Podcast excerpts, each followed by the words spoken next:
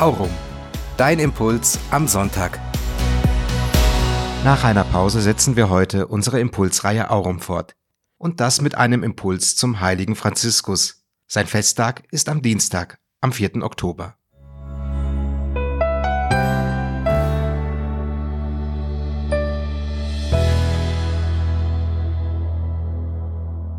Bruder aller Menschen, Bruder immer froh, der Sonnensänger aus Assisi, der heilige Franziskus ist bis heute aktuell.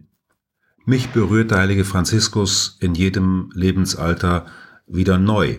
Jetzt, wo ich über die 60 bin, schaue ich darauf, wie er auf das schaut, was er im Leben geschaffen hat.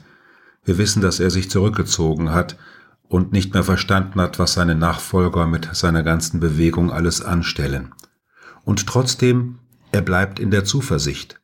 Denn er wusste, der Generalminister des Ordens ist der Heilige Geist, und die Brüder, die Gott berufen hat, sind vielleicht nicht so, wie er sich das vorgestellt hat, aber sie brennen für die gemeinsame Sache, nämlich einen Gott zu verehren, dessen Größe darin besteht, sich so klein zu machen, dessen Größe darin besteht, sich niederzuknien vor den Menschen.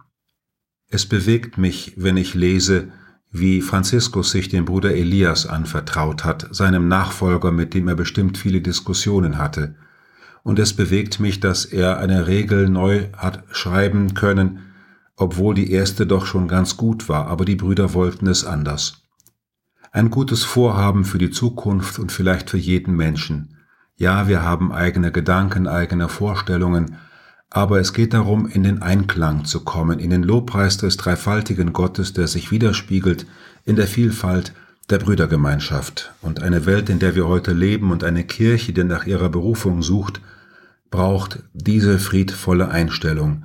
Der Nächste ist nicht mein Feind, sondern eine mir von Gott gegebene Herausforderung, die mich hinführt, vielleicht wohin ich nicht will, aber wo ich Gott ganz neu kennenlernen kann.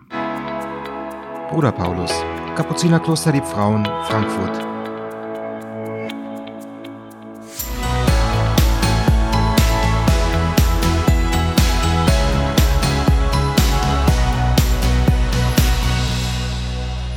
Aurum. Dein Impuls am Sonntag.